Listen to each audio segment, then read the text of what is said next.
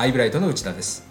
ほぼ毎日スポーツクラブに通う50代の女性がいます。とても若々しくあと数年で還暦を迎えるとは思いません。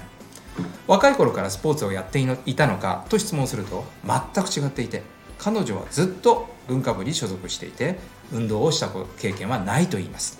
ではなぜ運動をするようになったのか。実は股関節を痛めた時期に専門家から運動しないと年を取ってから歩けなくなる可能性があると忠告されたことが大きなきっかけになったそうです。運動した方がメリットがあるよ。ではなく運動しないと大きなデメリットを被る可能性があると言われたのです。得よりも損を切り口にした方が人は行動しやすくなると改めて実感しました。以前予定よりも前倒しで住宅を購入した友人がいます。購入を早めた大きな理由は損なのです。消費税がアップする日以降に住宅が引き渡されることになると彼の場合費用が約80万円も高くなるのです。購入する時期がほんの少し違うだけで80万円も損をしてしまうと考えた友人は急いで行動をとったわけです。これら2つの話はドクターマーケットの新規開拓に通じます。なかなか訪問してもドクターに会うことができない。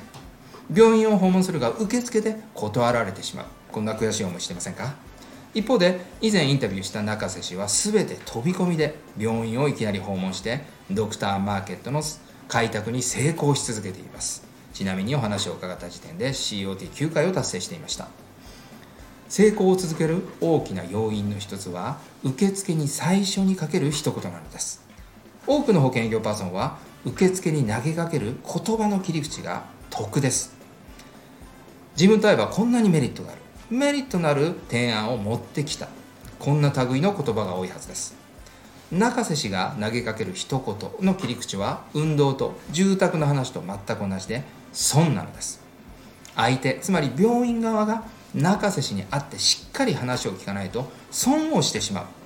こんな感情をたった1秒で湧き上がらせてしまうのです。具体的には保険を投げかけるのではなく医師が行う生命保険の審査について投げかけるのです。切り口はもちろん損です。受付に投げかける一言ではなく中瀬氏は長年の経験から医師に保険が売れる時間もつかんでいますし実際に面談してアプローチする内容なども再現性のある形で確立しています。もっと詳しく中瀬氏のノウハウが知りたい方はアイブライト内田で検索してみてください。それでは